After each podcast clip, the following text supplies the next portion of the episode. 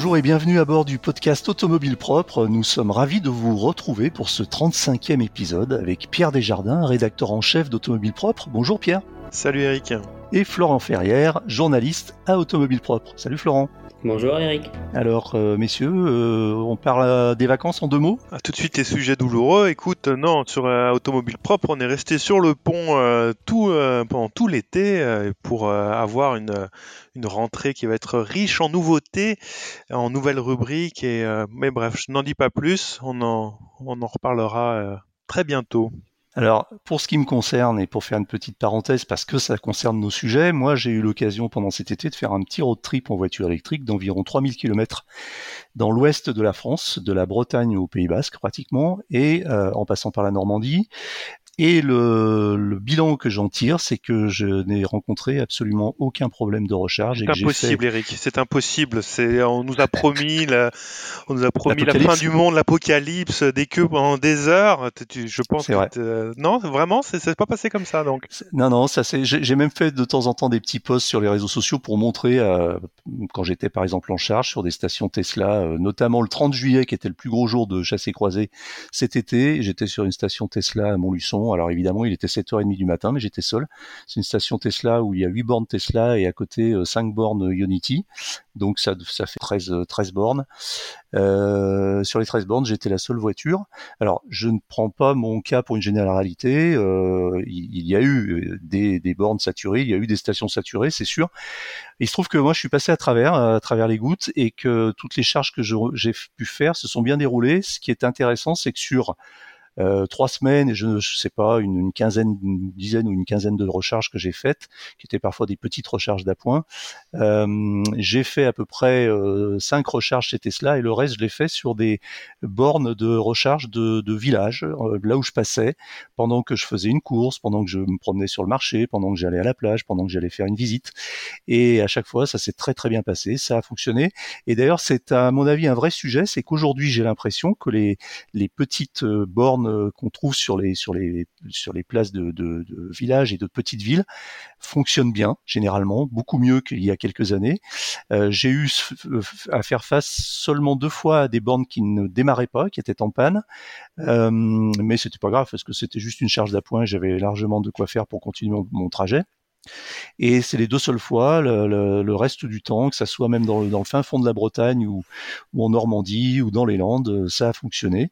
Euh, donc ça a vraiment été une expérience intéressante et, euh, et euh, finalement très encourageante parce que j'ai l'impression que là on est vraiment dans un basculement où ça commence vraiment à bien bien fonctionner, même si on est conscient qu'il y a encore beaucoup à faire pour déployer les infrastructures, mais je crois qu'on est sur la sur la bonne voie.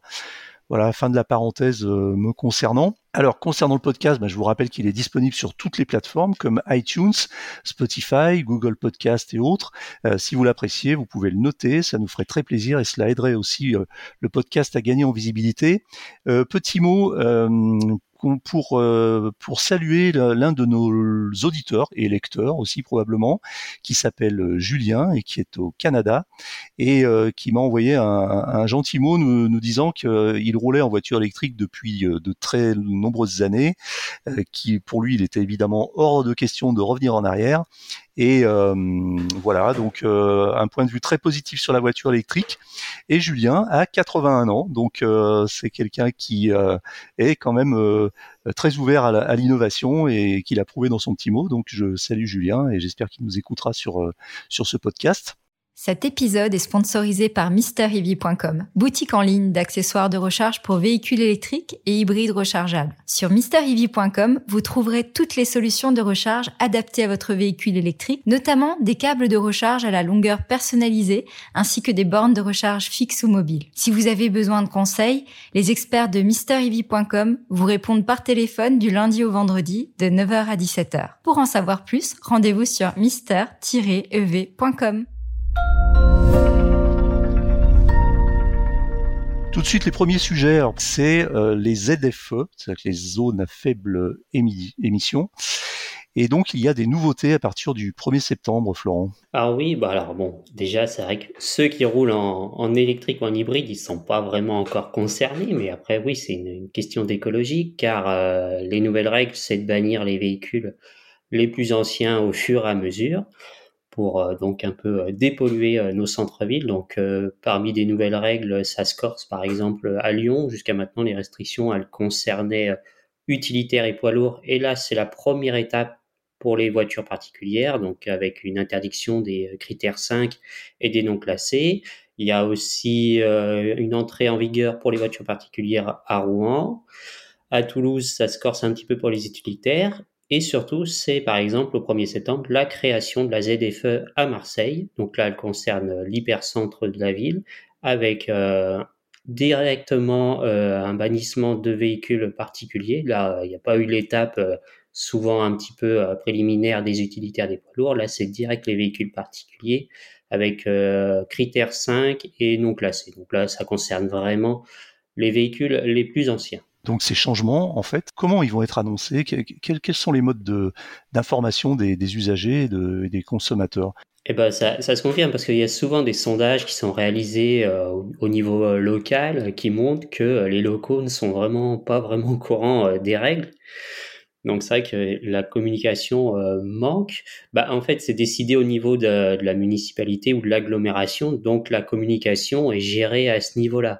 Donc à part euh, un bulletin municipal ou les réseaux sociaux euh, locaux, en fait, vraiment le principal relais, bah oui, c'est la presse. Donc tu dis automobile propre et surtout la presse locale, donc tous les journaux vraiment départementaux, régionaux qui vont en parler. Euh, il y a sûrement aussi un peu des panneaux d'information, mais c'est vrai que oui, ils sont les, euh, les conducteurs ont vraiment euh, sont souvent largués face aux nouvelles mesures. Alors généralement, pour faire passer la mesure, la meilleure information, c'est la période dite pédagogique. Par exemple, à Lyon, là, il y a la règle se durcit au 1er septembre mais les premiers PV vont tomber euh, qu'en 2023, début 2023. Donc en fait, c'est un peu ça, c'est cette période-là qui va servir d'information, c'est qu'il va y avoir des premiers contrôles pédagogiques où là vraiment le but c'est pendant ces quatre mois de faire circuler l'information. Alors euh, petite parenthèse d'ailleurs, quand on a quand on roule en voiture électrique, est-ce qu'on doit obligatoirement euh, arborer une, une vignette critère? Parce que moi j'ai une voiture électrique, j'ai jamais mis de vignette critère, je sais même pas ce que c'est, je sais même pas à quoi ça ressemble. Alors, pour rouler dans les ZFE, oui, il faut respecter la consigne, mais il faut avoir la vignette, car justement, c'est par là que va se faire le contrôle euh, des forces de l'ordre. En regardant euh, d'abord sur votre pare-brise euh, quelle est la vignette. Et donc, le défaut de vignette, rien que, on peut être un véhicule autorisé à circuler, mais ne pas avoir la vignette est déjà, peut déjà être une contravention comme, comme quand on est assuré et qu'on a oublié de mettre la vignette sur son pare-brise. Donc en fait, c'est une question d'affichage pour faciliter les choses et les contrôles. Et ça pourrait pas fonctionner juste avec l'immatriculation. Ça peut fonctionner avec l'immatriculation, mais déjà, bah, aux forces de l'ordre, ça leur demanderait plus de temps mmh. de, de mmh. contrôle, parce qu'il faut rentrer dans, dans, la base de données euh, du véhicule, parce que le véhicule peut être, euh, avoir été réimmatriculé, surtout les plus anciens, quoi. Euh, maintenant, l'immatriculation est définitive, mais les plus anciens ont été réimmatriculés entre-temps. En fait, ce hmm. qui définit la vignette critère, c'est l'année de première mise en circulation du véhicule. Euh, Pierre, ça t'inspire quelque chose, ces nouvelles restrictions? Écoute, moi qui suis fraîchement arrivé à Strasbourg, ça fait déjà quelques années donc, que j'ai pu euh, voir l'arrivée justement des ZFE en région parisienne. C'est exactement ce que tu dis. Il y a un, problème de communication, c'est-à-dire que les, gens ne savent pas et les gens ne savent pas et continuent donc euh, bah, de rouler comme ils roulaient avant, avec de, probablement des voitures euh, qui n'ont plus le droit de rouler. Mais euh, en tout cas jusqu'à aujourd'hui, ça s'accompagnait pas non plus de, contrôle. de, vérification aux portes de Paris, par exemple, ce qui fait que euh, il y a une loi qui existe, euh, les gens sont pas au courant et la police ne, ne fait rien pour euh, l'appliquer. Pourtant, les ZFA, je trouve que c'est quand même une, euh, une démarche euh, qui est louable et qui peut directement influencer la, la, qualité de l'air aux endroits les, plus pollués et les plus concentrés en population, c'est-à-dire la ville mais visiblement il y a une motivation pour passer la loi, mais il n'y a pas une motivation derrière pour l'appliquer. Donc on, va voir si c'est si c'est différent. Pour l'instant, si on si on en croit justement ce manque de communication qui continue, euh, eh peut-être que le, manque d'application derrière euh, continuera aussi. Donc c'est c'est dommage, c'est une sorte de coup d'épée dans l'eau. On perd du temps encore une fois. Moi, la question que je me pose, c'est en fait la, la, la, dénomination ZFE. Je trouve qu'elle est, pas, appropriée en fait, parce que on parle de zone à faible émission, c'est-à-dire que cela concentre le sujet sur uniquement euh, la pollution atmosphérique, c'est-à-dire euh, les émissions de CO2. Hein, c'est ce qu'on comprend dans zone à faible émission. Or, euh, or le projet, à mon avis, dépasse largement ce cadre parce que qui dit moins de voitures en ville dit effectivement moins de pollution au CO2, mais à mon avis, ça reste marginal par rapport aux autres aux autres bienfaits d'une zone à, à, faible émission, c'est-à-dire moins de bruit, moins de pollution sonore. Aujourd'hui, c'est un vrai sujet, et puis également plus de tranquillité dans les centres-villes, et aussi également plus de sécurité euh, pour euh, les autres euh, usagers, c'est-à-dire les piétons, les cyclistes, etc., etc. Éventuellement, peut-être un petit peu moins d'incivilité aussi. Donc ça fait beaucoup de sujets qui sont réunis sous une bannière zone à faible émission, alors que je l'aurais plutôt nommé ZF, ZFN, c'est-à-dire zone à faible nuisance, par exemple, ou ZFNA, zone à, zone à faible nuisance automobile. Euh, cela dit, euh, l'idée de la zone à faible émission, parfois on peut se demander aussi si c'est pas un peu de la poudre aux yeux. On va pas parler de greenwashing parce que sinon on n'en finira pas et on va évoquer le greenwashing sur tous les sujets. Mais finalement, euh, si, on, si on regarde les voitures qui sont limitées, qui n'ont plus accès aux zones à faible émission, c'est quand même des voitures euh, très anciennes, hein, c'est euh, des voitures d'avant 97 ou des diesels d'avant 2006. Généralement, je ne connais pas le parc de ces que représentent ces voitures-là, mais ça doit pas être énorme. 2006, c'est plus récent, bien sûr, mais 97, euh, ça commence, ça commence quand même à dater. Et, euh, et, et qu'est-ce que qu'est-ce que ça va avoir comme impact euh, si on considère que je sais pas que c'est 5% des voitures de, de, du parc qui est d'avant 97, est-ce que ça va changer beaucoup de choses de leur interdire un périmètre finalement très restreint un train en, en centre-ville? C'est la question qu'on peut se poser, je sais pas. Oui, il y, il y, a, ça, et puis il y a toujours la même chose, c'est-à-dire que euh, je pense qu'il y a toujours un certain nombre de personnes qui prennent leur voiture alors qu'ils pourraient prendre les transports en commun, mais il reste quand même, il euh, faut pas négliger, une, un, certain pourcentage de, euh, la population qui n'ont pas accès à des transports en commun. Moi, je parle, notamment en, en région parisienne qui n'ont pas forcément les moyens d'acheter une voiture qui leur permettra de rentrer dans une ZFE et qui se trouvent exclus. Donc ça, se trouve, euh, c'est le point faible, je trouve, de ces, dispositifs, c'est que c'est aussi quand même une... Euh, euh, ça défavorise euh, eh bien les un peu plus les, les, gens qui ont les moins de moyens et, et du coup le, le classe G 63 MG euh, tout neuf à la sortie de la concession, il pourra, avec sa belle vignette critère 1, il pourra continuer euh, de traverser Paris en faisant beaucoup de bruit. Et euh, mmh. tandis que bah, la petite Clio essence du début des années 2000, bah, lui, il pourra pas rentrer. Donc il y, y, a à ce niveau-là peut-être quelque chose à, pas peut-être, même il y a quelque chose à affiner. Deuxième sujet, sans transition, les premières NIO ET7 sont en route pour l'Europe. Alors euh, NIO ET7, c'est pas un code secret, c'est euh, le nom d'une nouvelle. Alors NIO, c'est une nouvelle une marque chinoise, et ET7, c'est le nom d'un modèle qui est une berline qui me semble assez euh, assez bien euh, euh, réussi d'un point de vue esthétique et d'un point de vue aussi équipement et finition. Et ces voitures-là sont en route pour l'Europe. Elles vont donc débarquer en Europe. Et la question qu'on peut se poser, Pierre, c'est est-ce que c'est le début le vrai début de la tant redoutée invasion des voitures chinoises, des voitures électriques chinoises sur le marché européen Alors on a déjà des, des prémices de ça. Hein. On a euh, notamment les, les, les, dernières nouveautés de MG euh, qui sont euh, notamment la MG4 là qui est très attendue et qui à mon avis va faire très très mal, mmh. mais qui est c'est les marques chinoises où on les attend, c'est-à-dire qui arrivent avec des, des, des, voitures moins chères que les autres. NIO c'est différent. NIO eux ils ont ils arrivent avec un niveau on va dire de, de, de raffinement et de technologie euh, qui est à même de euh, d'attaquer de façon frontale même les références euh, européennes euh, de type euh, allemande quoi. Donc ils chassent directement sur ces terres. Euh, la première voiture qu'on a vu arriver en Europe, c'était le S8. Alors ils arrivent tous par la Norvège, mais ça c'est un petit peu traditionnel, c'est le marché le plus ouvert. Ils testent un petit peu mmh. là-bas. Euh, le S8, c'est un gros SUV, euh, on va dire, de la taille d'un modèle X, et que, et que justement, vous pouvez, dont vous pouvez lire l'essai en exclusivité sur Automobile Propre par euh, notre Maxime. Fontanier national, qui était très impressionné justement par la, la, maturité, la maturité, de cet engin-là. le T7, eh ben, c'est la deuxième vague. Là, on est dans la, grande berline, trois volumes, qui, qui arrive aussi. Et oui, et ils font Nio fait, fait, fait, très peur et a toutes les raisons de faire peur parce que ils arrivent en plus avec des technologies novatrices, notamment le, le swap de batterie. Euh, et puis euh, et puis ils ont des moyens extraordinaires. Et puis je peux vous dire l'Europe. Donc eux ils arrivent euh, par la Norvège, mais ils vont pas. ils ont un, un plan euh, pour euh, eh ben, avancer pays par pays. Normalement, la France en ira, y aura droit euh, dès l'année prochaine, donc demain, hein, on peut le dire. Et, et, ils vont décliner. Ils ont toute une, gamme complète, berline SUV, de plus grand au plus petit. Et, et pour eux, en plus, l'Europe, c'est une étape. Ils commencent déjà à à discuter des implantations aux États-Unis avec des usines sur place. Euh, donc euh, voilà, on peut dire qu'il y, a des moyens extraordinaires, il y a des, euh, voitures qui sont technologiquement et puis aussi en matière de finition à la hauteur de la production européenne.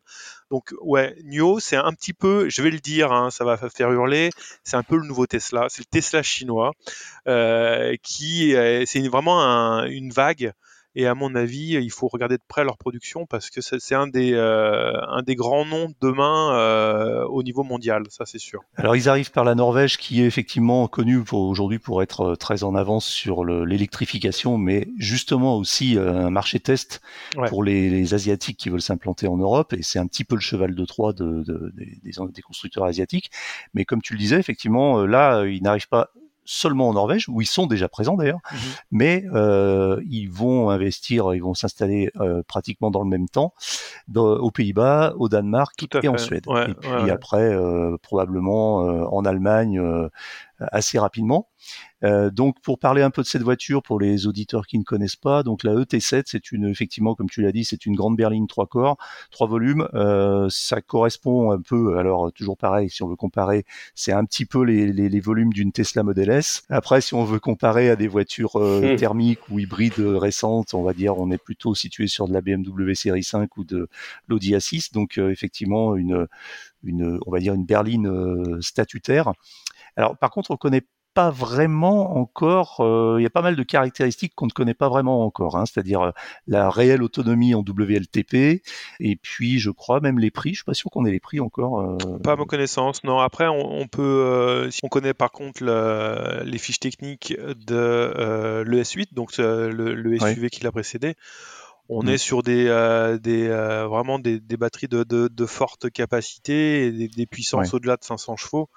Euh, donc, euh, ouais, donc ils sont pas en retard à ce niveau-là. Euh, il y a même des packs de batterie, là notamment sur le S8, qui atteignent 150 kWh. On n'a même pas ça en Europe. les, plus grosses, les, les, constructeurs atteignent pas cette taille de, de batterie. Après, l'efficience, et, pas forcément au rendez-vous sur ce, ce genre de, de, véhicule énorme, mais ils savent faire déjà. C'est leur façon à eux d'aborder la quadrature du cercle, c'est-à-dire grosse batterie avec beaucoup d'autonomie, mais euh, avec le pendant voiture euh, imposante et voiture euh, assez lourde. Tout à fait. Florence, t'aimes bien cette marque ou ça, ça te laisse indifférent? Oh, C'est, euh, moi je trouve, en fait, je trouve qu'avec les Chinois, puis même avec tout un tas de marques, en général, on va avoir une overdose de, de nouvelles marques, de nouveaux modèles. En plus, ils visent un peu tous l'Europe en même temps j'ai l'impression qu'on va être noyé sous ce, ce, genre de marque, on va être perdu. Donc euh, après, bah, je, oui, je connais, mais euh, je veux dire, voilà, j'ai pas encore vraiment d'avis. Moi, j'en ai pas encore vu en vrai, quoi, en réel. Donc voilà, je, ce sera sûrement la découverte. Euh, sûrement, pareil, quand je vais en croiser une, en vrai, je serai un peu comme certains de lecteurs qui diront, mais qu'est-ce que c'est que ce truc, quoi? Bah, voilà, y a, y a, cet été, j'ai vu j'ai croisé un Airways, je me disais, mince, c'est quoi déjà ça En fait, je connaissais, quoi, mais c'est vrai que c'était l'un des premiers que je hein, croisais sur un parking de supermarché. Il n'y en a pas beaucoup, je ah pense. Bah, peut-être, mais, euh, mais en fait, voilà, moi, ce que j'avais, voilà, ça m'a fait penser à autre chose, c'est de me dire que l'électrique, la voiture électrique, le marché électrique fait tomber des, des barrières d'a priori, je trouve, sur les marques, les nationalités. Voilà, quand j'ai vu ce modèle, je me suis dit, tiens, ça doit être un, sûrement un Norvégien, un Hollandais qui était en vacances, puis là je vois que c'est un Français, je dis mais bon sang, un Français qui achète ça, mais euh, euh, voilà, j'ai il n'était pas à côté de sa, voiture, sinon je serais lui demander en disant mais pourquoi vous avez acheté ça en fait? Mais euh, donc voilà, je trouve que ça fait tomber. Euh, voilà, c'est ça qui peut faire, euh, enfin qui peut faire peur. Est-ce qu'il faut en avoir peur? Non, je pense pas. Quoi. Chaque marque aura sa hmm. chance et il y aura une concurrence. Je veux dire, les marques chinoises peuvent jouer là-dessus. C'est que l'électrique, je trouve, fait tomber la barrière hmm. de l'a priori. Il suffit de voir les, euh, les, très bons chiffres de MG en, en, ce moment en France, quoi, même s'il y a aussi la, la mmh, dimension prix euh, qui Ça fait tomber plusieurs barrières, les barrières technologiques aussi, puisque l'accès, euh, euh, il y a moins de barrières à l'entrée pour construire une, voiture électrique, en tout cas du point de vue structure, mécanique et, nombre de composants. Et on, en a on en a déjà parlé, effectivement, et aujourd'hui, la, nouvelle, référence en matière d'automobile pourrait bien basculer du côté de, la Chine et, du côté de l'Asie. Euh, autre sujet, alors pareil, une, autre marque qui, euh, va débarquer, euh, qui celle-ci n'est pas chinoise mais américaine et qui n'est pas Tesla, c'est Fisker. Alors Fisker, c'est une marque qui existe depuis quelques années aux US, qui a, après plusieurs velléités de, lancer des modèles électriques plutôt orientés sport et exclusives, a mis au point un SUV qui semblerait rencontre un énorme succès au niveau des précommande parce qu'il n'est pas encore disponible, Pierre. Exactement. Alors il est, disponible un peu partout dans le monde. D'ailleurs, vous avez, euh, il y a même un, le, site est disponible en version française avec les prix français euh, en ligne actuellement. Gros succès effectivement euh, parce que Fisker a annoncé avoir reçu plus de 50 000 réservations et vu le rythme auquel ça augmente, il pense même atteindre 80 000 unités avant avant la fin euh, de l'année 2022, ce qui est, absolument considérable. Euh, alors, faut dire que euh, ce Fisker Océan, euh, eh bien, il est, euh, il a, il est bien placé au niveau tarif parce que c'est un, SUV évidemment qui fait pas loin de 4,80 m, donc qui est, dans la catégorie du Tesla Model Y ou alors du BMW X3 euh, ou euh, Mustang Mach-E même. Mais euh, au niveau tarif, il a quand même une, une version d'entrée de gamme qui est annoncée à 41 900 euros, ce qui est quand même assez agressif. surtout que bah, il est, il se montre extrêmement bien occupé, équipé, qui a une, une, autonomie tout à fait respectable de, de 440 km, 280 chevaux et qui surtout qui est voilà qui se place un petit peu dans la catégorie premium. Donc ça, c'est la version d'entrée de gamme. Après, évidemment, euh, il y a une version de lancement qui euh, tutoie les 70 000 euros avec euh, plus grosse batterie, plus grosse puissance. Mais le succès est vraiment là et, ça, on en discutait un petit peu avant. Ça, lève pas mal de questions parce que c'est un, succès étonnant parce que Fisker, c'est qui? C'était fondé par Henrik Fisker, qui, qui est loin d'être un inconnu euh, dans le monde de l'automobile. Euh, c'est à la base c'est un designer. Il a notamment fait euh, la, la, Aston Martin. DB9 qui a totalement qui a fait revivre à, lui seul, il a fait revivre Aston Martin à, l'époque. Mais après, si on, on, parle de l'aspect, on va dire chef d'entreprise dans le monde de l'automobile, il n'a pas eu des succès on, peut penser, on peut se rappeler de la Fisker Karma, qui était une, une électrique à prolongateur d'autonomie, qui euh, bah oui, n'a pas, rencontré un, succès considérable et puis qui a fini par, par disparaître corps et bien, euh, renaître un peu sous une autre marque plus tard. Donc a malgré tout, il y a une, une, confiance qui est là et qui semble être au rendez-vous si on en croit, croit ces chiffres de, de commandes. Ouais, ça veut dire que les gens, euh, les gens ont confiance quand même. Alors euh, effectivement, ce sont des voitures qui ne sont pas données, donc euh, ça, ça, vise une clientèle encore une fois peut-être un petit peu plus aisée, pour qui mettre une, une option de 5000 dollars sans trop savoir où on va ne pose pas vraiment de, de problème. mais il se pose toujours la question de la, de la confiance dans, dans, des entreprises comme ça qui sont qui sont très récentes, qui entre guillemets avec beaucoup de guillemets, n'ont rien prouvé, puisque euh, une entreprise automobile commence à prouver euh, quand elle rentre dans sa phase de industrielle et de sa phase de production, ce qui n'est pas encore le cas, ça va juste commencer. Et, euh, effectivement, euh, bah, on espère pour Fisker et on espère pour ses futurs clients qui ont déjà versé un compte que tout va bien se passer.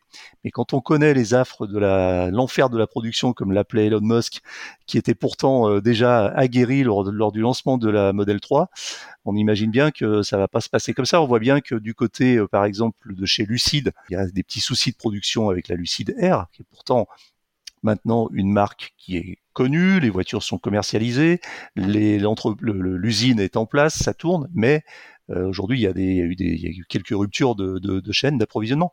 Donc tout ça euh, pose question. Euh, évidemment, on croise les doigts et on leur souhaite le plus grand succès. D'autant plus que ce, ce Fisker, c'est l'Océan, hein, c'est ça, Ocean, ouais. semble bien né. Il est, il, est, il est joli, il a une ligne originale pour un SUV électrique qui n'était pas gagné à la, à la base. Donc à suivre. Quand on parle d'électricité, on peut aussi parler de temps en temps d'autres formes d'énergie moins polluantes. Et là, on va parler des biocarburants. Alors, on avait parlé déjà à, deux reprises de ce sujet euh, brûlant, si je puis dire, euh, qui consiste à rouler à l'huile de friture. Ça paraît toujours un petit peu euh, étonnant de, parler de, mettre de l'huile de friture dans son réservoir d'essence. Et pourtant, c'est une réalité.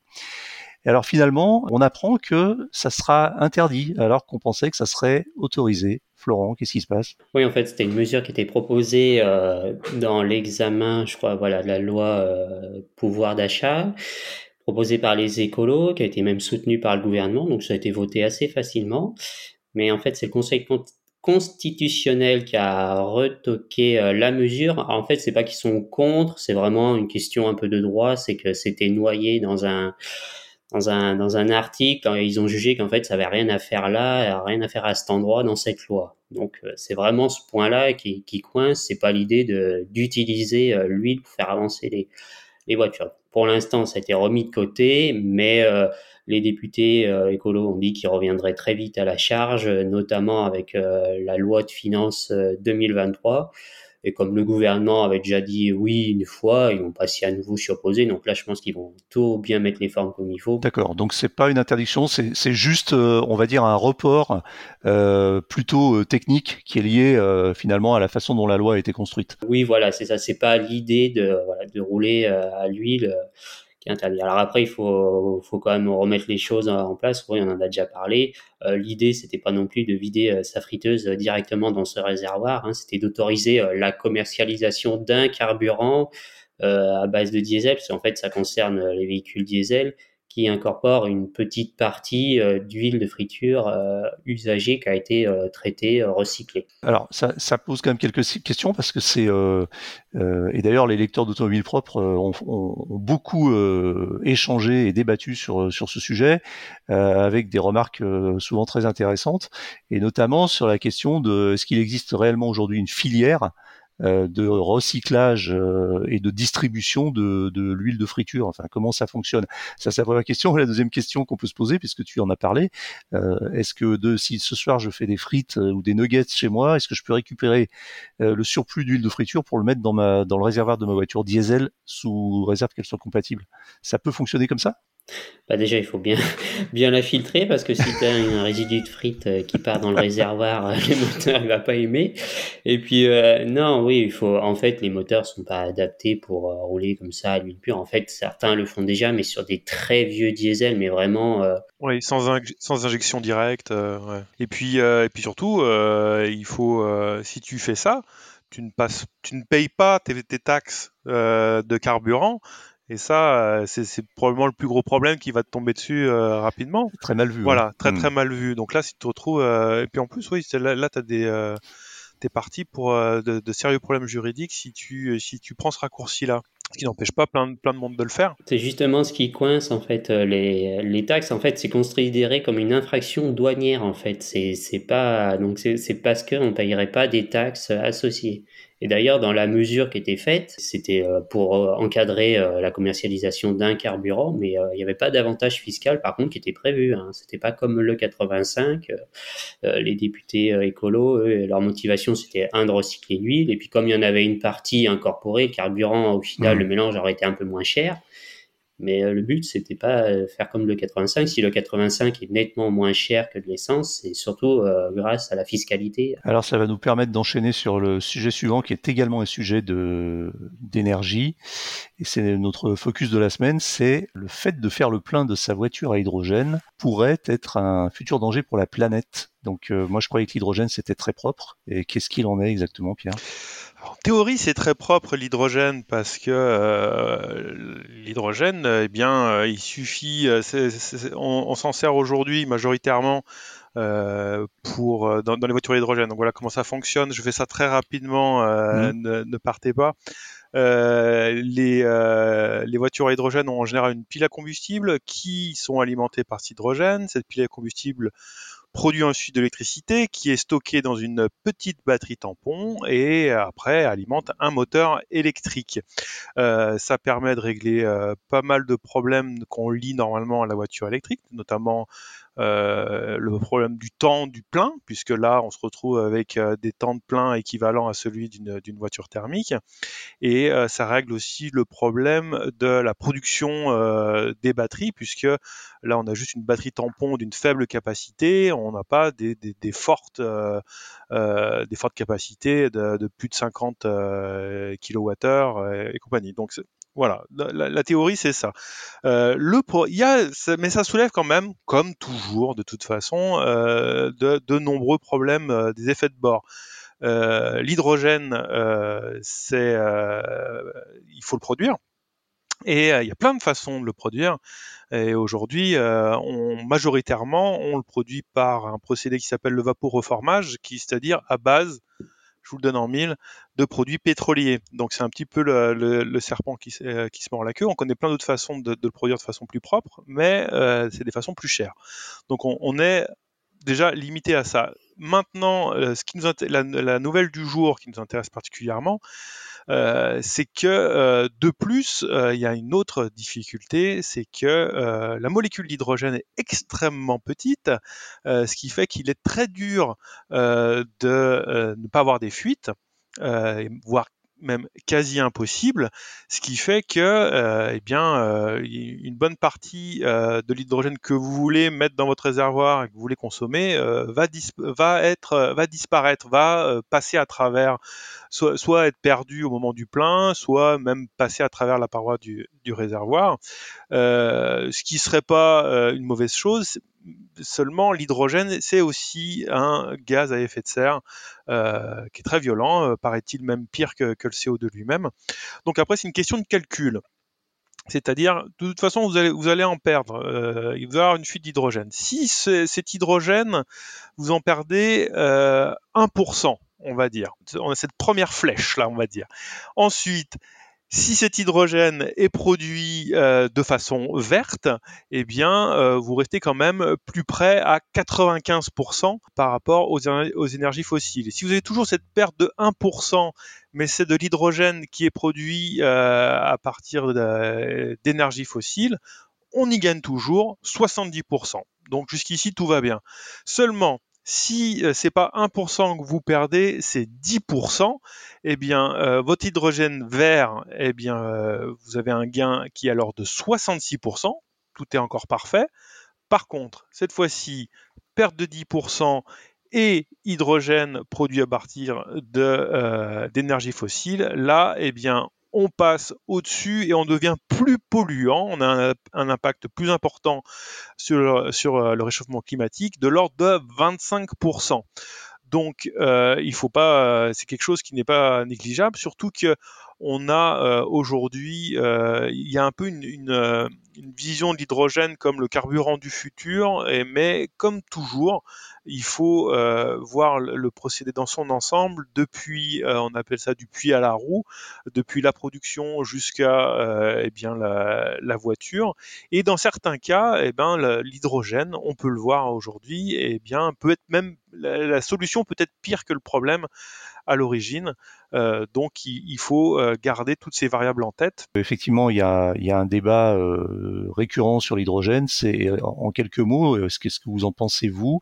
Est-ce que l'hydrogène est, fait pour la voiture individuelle ou est-ce qu'on doit réserver cette solution à des transports collectifs plus, plus importants? Bah, Le souci viendra, comme Pierre l'a dit, déjà de la façon dont il sera produit l'hydrogène encore, bon, la fuite, c'est un problème qui a été mis. En fait, c'est un, sujet qu'on a traité parce que c'est une ONG qui a tiré un petit peu une sonnette d'alarme euh, pour euh, cette partie-là. Bon, le, d'abord, le gros souci à régler, oui, c'est la production en lui-même de l'hydrogène.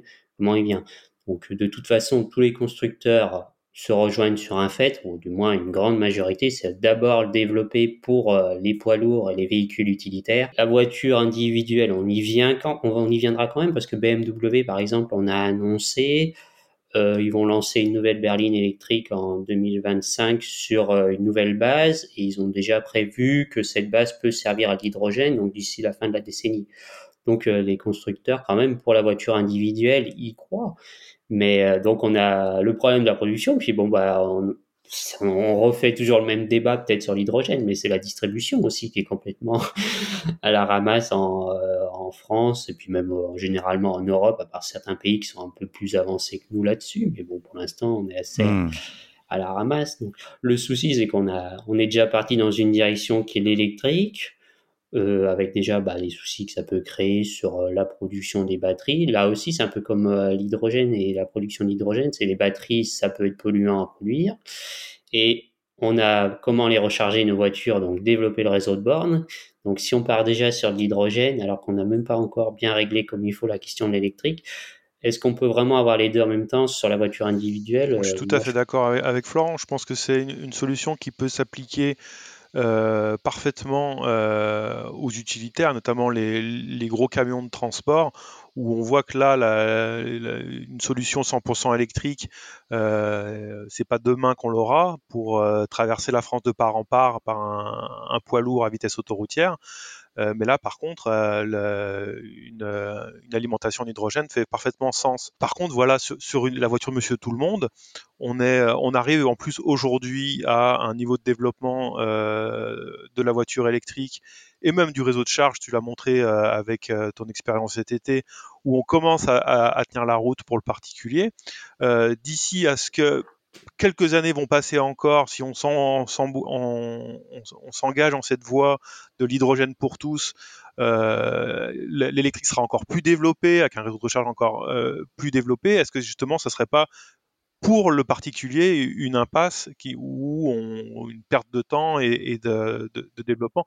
Moi, j'ai tendance un, petit peu à penser ça. C'est-à-dire que de toute façon, il faut arrêter, euh, il faut arrêter penser qu'il y a aujourd'hui, euh, il ne faut pas chercher une, solution pour tous les usages. On est arrivé maintenant à un stade où il y a plusieurs carburants pour plusieurs pour, une utilisation. Et euh, ce qui permet en plus euh, au-delà de ça, eh bien d'avoir une pollution, on va dire, plus uniforme. C'est, eh bien, on va, on va maîtriser point par point dans, chaque domaine plutôt que euh, forcer euh, une seule et à faire rentrer euh, la même pièce dans toutes les cases.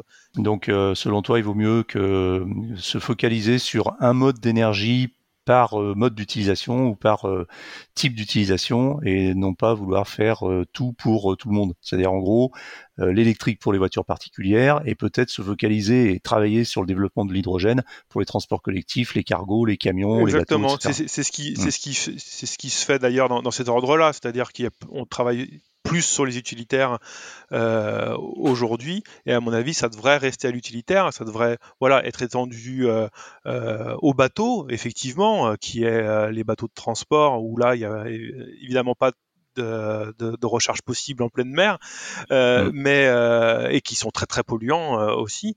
et je pense que c'est déjà un, un, axe de développement considérable et qu'on est à des années-lumière déjà d'avoir terminé. Donc à mon avis, voilà, il faut, euh, comme je le dis, euh, avoir euh, l'hydrogène pour l'utilitaire, l'électrique pour le particulier, et on est, à mon avis, quelque chose qui, qui tient la route, d'efficace et de rapidement entre, autant que ça peut l'être, euh, qui peut être mis en place rapidement. Voilà. On verra euh, ce, que, ce que ça donne, sachant qu'on continue quand même à suivre l'actualité de l'hydrogène, parce qu'on sait que, comme tu le disais Pierre, des, certains constructeurs euh, travaillent aussi sur le sujet, même pour des voitures particulières, ce qui peut paraître parfois étonnant quand on sait qu'ils investissent aussi énormément dans la voiture électrique. Enfin, on verra tout ça. D'ailleurs, juste, je, te termine juste sur l'hydrogène. On parle aussi, il y a Porsche qui revient à, hmm. la charge en voulant se servir directement de l'hydrogène comme d'un carburant, c'est-à-dire de reprendre euh, un moteur thermique, en fait, une structure de moteur thermique avec des, avec des cylindres, et, euh, et de, se servir l'hydrogène directement comme d'un carburant euh, sous forme liquide.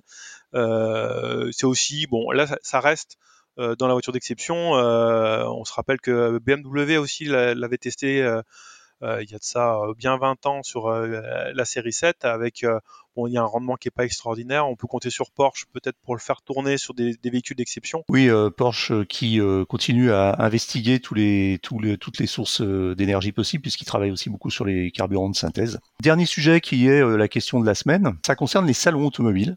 Euh, on en a déjà un petit peu parlé, on l'a déjà un peu évoqué.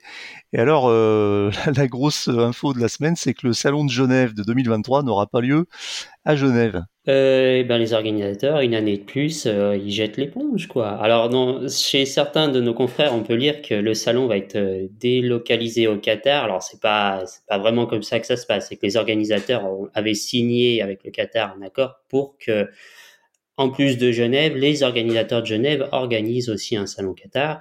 Et là, c'est le salon de, Genève en Suisse qui a été annulé et celui du Qatar qui est maintenu pour 2023, mais fin 2023. Ouais, le salon de Genève, c'est la troisième fois qu'il est annulé? Ça va en fait, c'est la troisième fois, ça sera même la quatrième, mais la première, en fait, c'est 2020. Mmh. C'était le tout début euh, du Covid où il a été annulé euh, trois 4 quatre jours avant in extremis quoi c'est un mmh. sacré mmh. souvenir on avait les valises faites s'en hein. souvient aussi quoi certains étaient quasiment ouais voilà les valises faites voilà donc c'était un ouais, un sacré souvenir après 2021 euh, c'était vu la situation les organisateurs aussi bien enfin, surtout la situation sanitaire il n'y a pas eu de salon et par contre, 2022 et maintenant 2023, le, le problème, c'est plutôt économique, c'est plutôt les constructeurs ne veulent pas venir. Et donc là, je pense qu'ils ont dû sentir assez vite que pour 2023, le programme aurait été vraiment trop, trop, trop léger. Quoi. Beaucoup de constructeurs ont dû leur dire, bah nous, on vient pas. Donc ils ont préféré euh, jeter l'éponge que de faire un salon euh, qui a vraiment été quasiment une coquille vide. Alors ça pose euh, plus généralement la question des, des salons automobiles. on sait qu'il y a eu beaucoup d'annulations ces dernières années. Suite au Covid bien sûr, puisque évidemment le salon est par essence un, une activité événementielle et que l'événementiel a été frappé, frappé de plein fouet par la pandémie. Mais euh, il n'y a pas que ça. Euh, on avait aussi constaté avant le Covid euh, plein de questionnements sur les salons automobiles, sur la pertinence de continuer à faire des, des, salons immenses, de faire venir beaucoup de monde, avec aussi le bilan CO2 qui est pas forcément très bon. Et alors que beaucoup de choses peuvent se passer en ligne, que les innovations technologiques sont souvent présentées sur Internet d'abord, que les constructeurs font souvent leurs propres événements et des événements qui sont souvent assez réussis en streaming euh, donc ça, ça pose plein de questions. Et puis on avait aussi constaté, et moi je l'ai constaté depuis de nombreuses années, je dirais même depuis une dizaine d'années, euh, cette tendance qui consiste à, ce que les constructeurs automobiles euh, qui veulent présenter des innovations technologiques, ce qui est souvent le, de plus en plus souvent le cas maintenant avec le digital, profitent plutôt des salons tech pour les présenter que des salons automobiles traditionnels. C'est-à-dire que jusqu'à présent, jusqu'à il y a une dizaine d'années, c'était un peu la tech qui s'invitait sur les salons automobiles et maintenant c'est un peu l'automobile qui s'invite sur les salons tech parce que les, constructeurs automobiles euh, euh, cherchent peut-être une nouvelle clientèle, cherchent une clientèle plus jeune, plus euh, plus branchée sur le sur le digital. Et euh, moi, j'ai eu plein d'exemples hein, ces dernières années avec Ford, avec Audi euh, et d'autres marques et BMW sur le CES, sur le Mobile World Congress à Barcelone, etc., qui venaient présenter des, des nouveautés euh, qui après devenaient mainstream, qui devenaient des, des nouveautés grand public. Donc, ça pose une, une, vraie question. Alors, si on fait le point sur les sur les prochains salons à venir, on a quoi? On a le salon de Détroit quand même, le NAIAS, qui est une, une véritable institution qui avait été d'abord déplacé parce qu'il était trop proche du CES et que ça posait des problèmes, justement parce que euh, ça te faisait euh, un peu redondance, qui a été déplacé en septembre puis annulé à cause du Covid et qui revient cette année, donc euh, en septembre, du 15 au 25 septembre à peu près, hein, de, mémoire à Détroit. Et puis après, dans les gros, grands autres salons, on a le salon de Los Angeles qui aura lieu au mois de novembre et le salon de Paris, si je ne m'abuse, au mois d'octobre. Oui, il ne faut pas oublier le, salon de Paris qui, lui, a pas été annulé là pour cette édition. La précédente, en fait, elle a été annulée en raison du mmh. Covid surtout du contexte sanitaire. C'était vraiment risqué d'organiser ça. C'était 2020, donc la 2022. Une nouvelle édition, c'est du 17 au 25 octobre, donc c'est un format un peu plus euh, raccourci. Mais là, voilà, malheureusement, ils ont beau essayer de faire euh, une formule plus courte et moins chère pour les constructeurs. Euh, il y aura quand même beaucoup d'absence. Mmh. Le premier problème, en fait, qui a été euh, pour les organisateurs, c'est que les constructeurs, voilà, comme on dit, euh, la dépense est énorme et le retour sur investissement n'était plus là. Donc ils ont préféré mettre l'argent, voilà, beaucoup dans la communication digitale. Hmm. Donc il y aura quand même quelques marques et quelques nouveautés à Paris. Il y a le groupe Renault qui, qui sera présent, Peugeot sera présent, DS, il y a Jeep aussi qui a été annoncé. Donc il y aura quand même quelques belles nouveautés électriques et hybrides à voir. Alors la dernière grande victime de ces salons, euh, si on peut dire, c'est Francfort, hein, qui était quand même le plus grand salon du monde, euh, qui est un salon automobile absolument somptueux et totalement impressionnant quand on, a l'occasion de le visiter. Euh, je me souviens de la dernière édition à laquelle je suis allé, qui était probablement une des dernières, où j'avais été vraiment euh, impressionné, par exemple, par les stands des constructeurs allemands et notamment Audi. Euh, le stand Audi, c'était euh, l'équivalent d'un terrain de foot sur trois étages. Enfin, c'était monstrueux. Et, ce salon a, a vécu hein, apparemment, puisque l'an dernier, il a été remplacé par un salon justement beaucoup plus orienté tech qui s'est déroulé à Munich. Et on, on sait pas grand-chose de l'avenir du salon de Francfort, mais j'ai l'impression que ça sent aussi le, le sapin, comme pour comme pour Genève. Voilà, c'était le tour de l'actualité de la, de la quinzaine. Ça a été un peu plus long que d'habitude parce que, évidemment, avec les vacances, on, on avait quelques actualités à, à rattraper. C'est terminé pour aujourd'hui, mais l'actualité de la voiture électrique ne s'arrête jamais. Retrouvez-la heure par heure sur automobilepropre.com. Pensez bien à vous abonner via votre plateforme préférée afin de ne rater aucun épisode. Et n'oubliez pas de noter le podcast sur les plateformes. C'est le meilleur moyen de nous soutenir. N'hésitez pas également à nous faire vos retours, remarques et suggestions à l'adresse podcast automobilepropre.com. Quant à nous, nous vous disons à la semaine prochaine pour un nouveau, nouveau numéro de Automobile Propre, le podcast, qui sera de nouveau une interview d'un acteur important de l'électromobilité. À la semaine prochaine, salut